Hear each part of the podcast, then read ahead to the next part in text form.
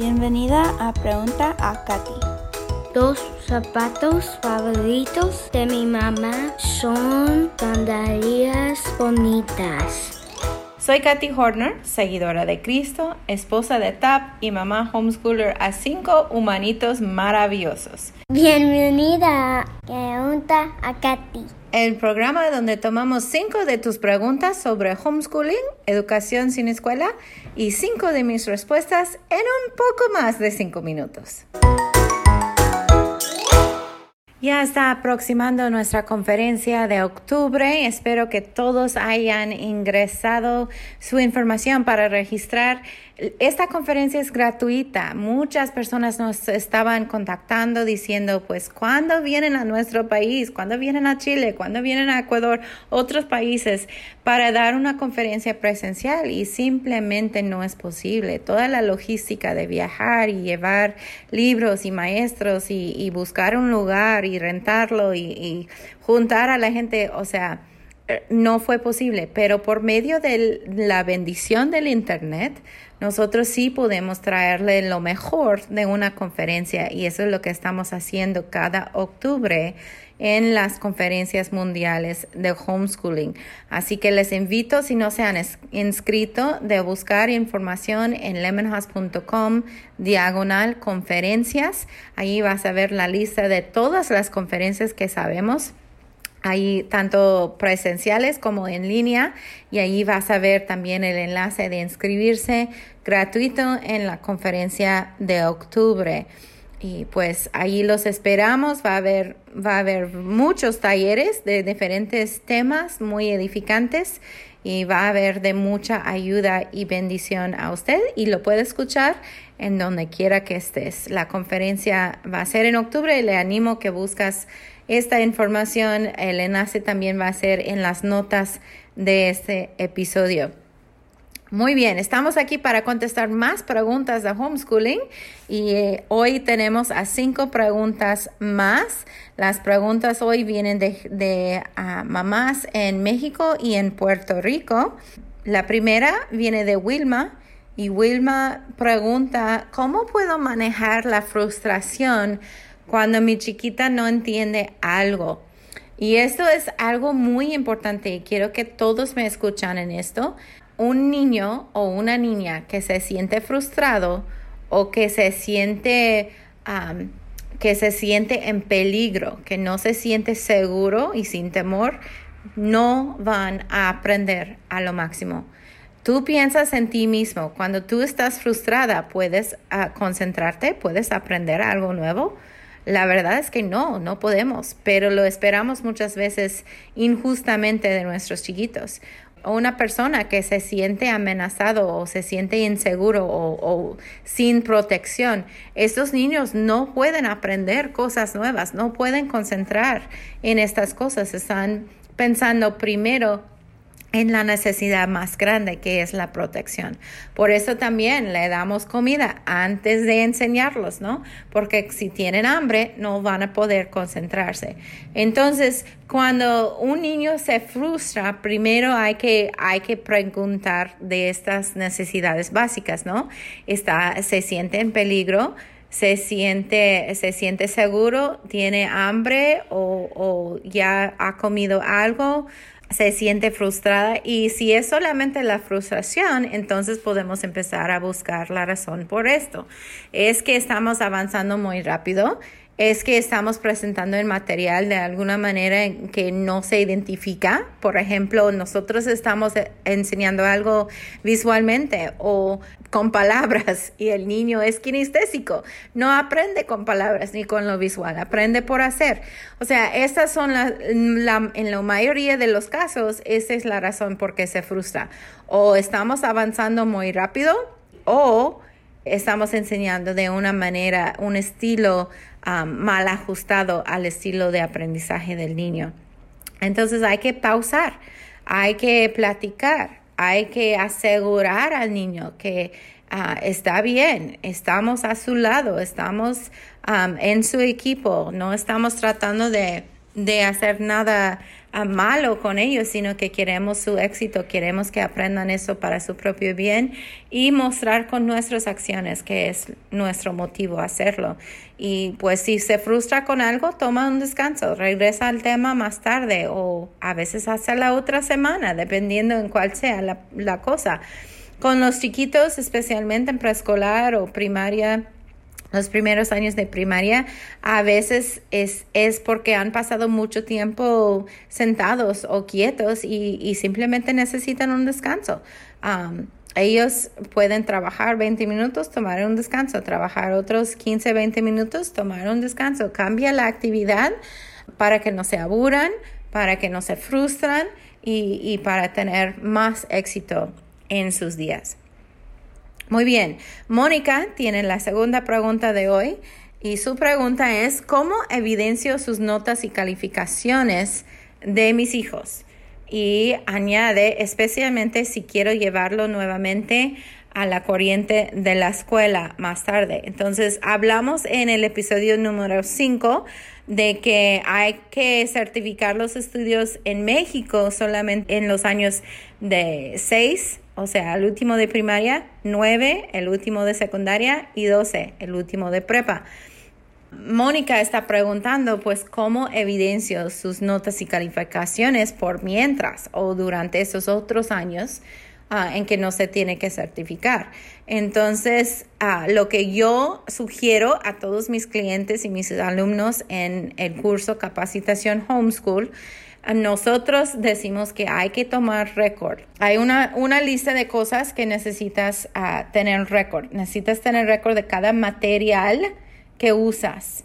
Material, el, los libros, los videos, uh, los textos, todo lo que se usa, los materiales, hay que tener una lista de esos materiales. ¿Cuál es el título?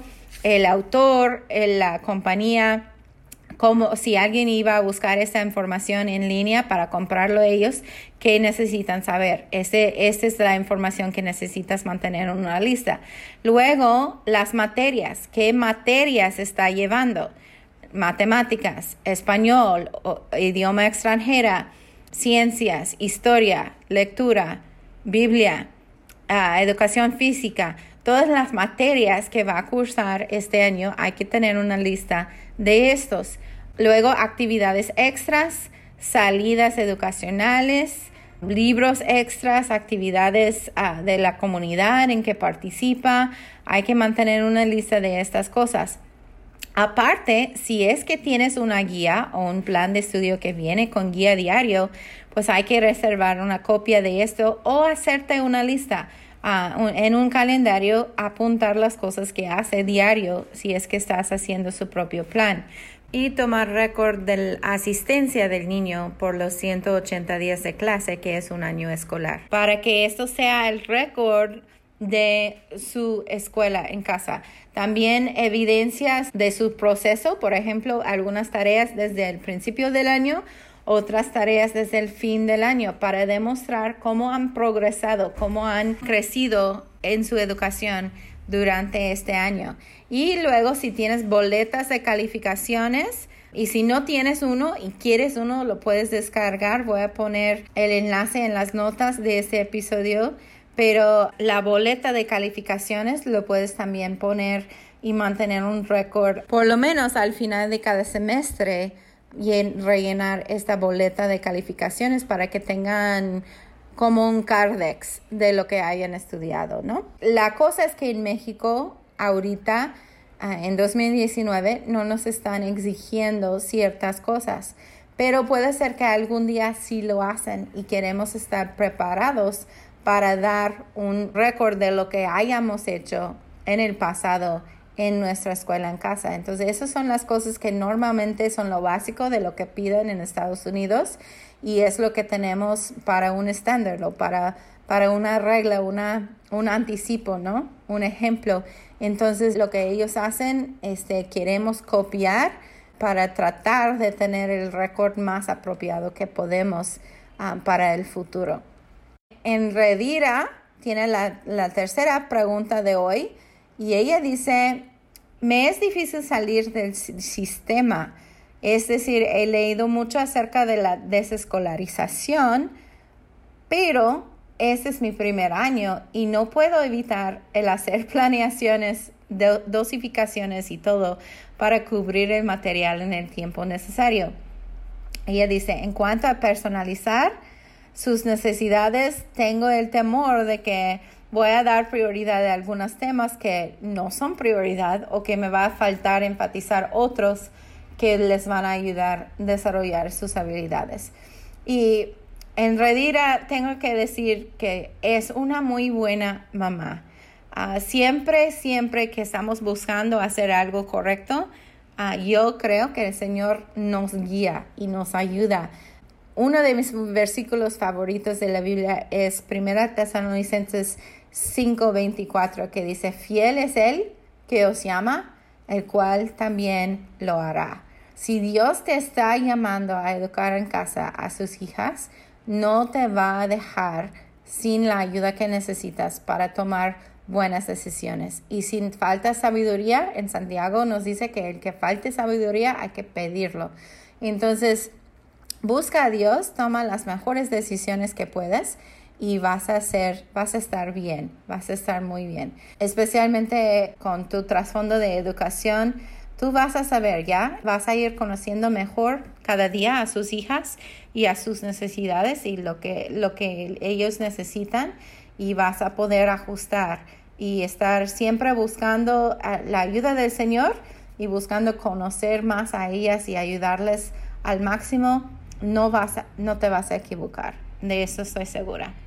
Nuestra pregunta número cuatro de hoy viene de María y María pregunta, ¿cómo se involucra el papá en el día a día de homeschooling? Y esa es una pregunta muy buena y tenemos a varios papás que van a dar conferencias ahorita en octubre. Espero que no se dejan perder esa chance de inscribirse para esta conferencia en octubre. Va a ser buenísimo escuchar de esos papás, pero en lo que puedo decir es que en mi caso, te voy, a platicar de mi caso, de, de yo y mi esposo. Yo soy la que normalmente escojo los materiales, pero siempre lo platico con mi esposo. Él siempre es como el que aprueba todo, ¿no? Me escucha explicar y, aprueba lo que estamos haciendo, eh, me da el, luz verde, ¿no? Y yo lo hago. En cuanto a, la educación diario, nosotros tomamos turnos o, asignamos diferentes tareas. Mis hijas más grandes eh, son mejores cuando yo les ayudo en matemáticas porque nuestra comunicación es más similar.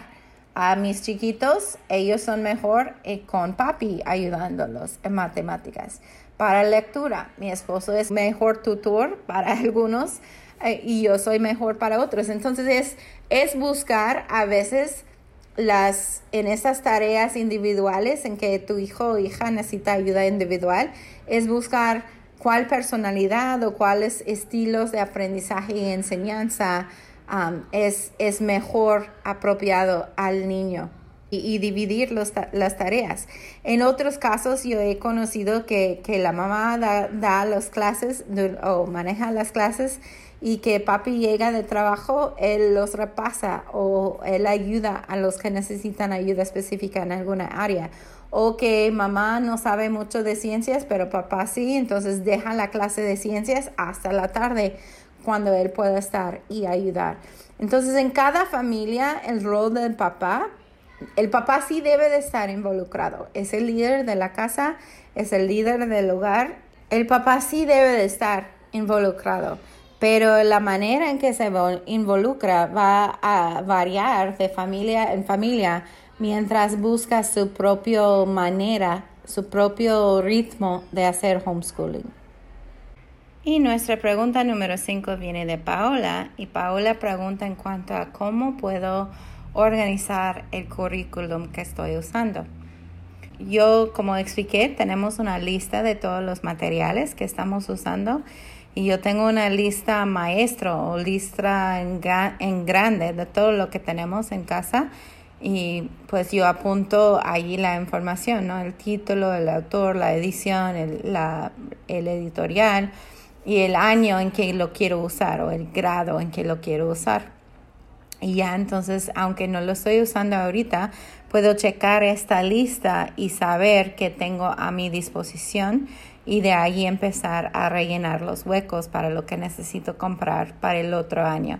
Y eso es muy útil especialmente si tienes más que un niño porque ya que el niño mayor pasa a, sus hermanitos lo que él usó, a veces no tienes que completar todo o sea, puedes reusar algunos de los libros de los mayores y solamente comprar los, los libros de trabajo o las actividades o, cosas para rellenar los, los huecos en que no, no tiene o lo que no sobró. Y si necesitas una lista, una hoja, um, para ayudarte a organizar eso también está disponible en Lemonhouse y les voy a dar el enlace para descargar esto gratuitamente también en las notas de este episodio.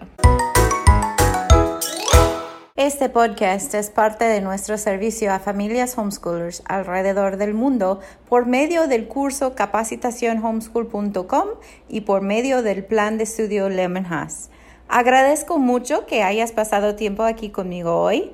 Muchas gracias. Y si esto te ha animado o te ha ayudado en alguna manera, ¿Puedo pedirte el favor de suscribirte o dejarme un review o dejarme saber por dejar un comentario en preguntaacati.com?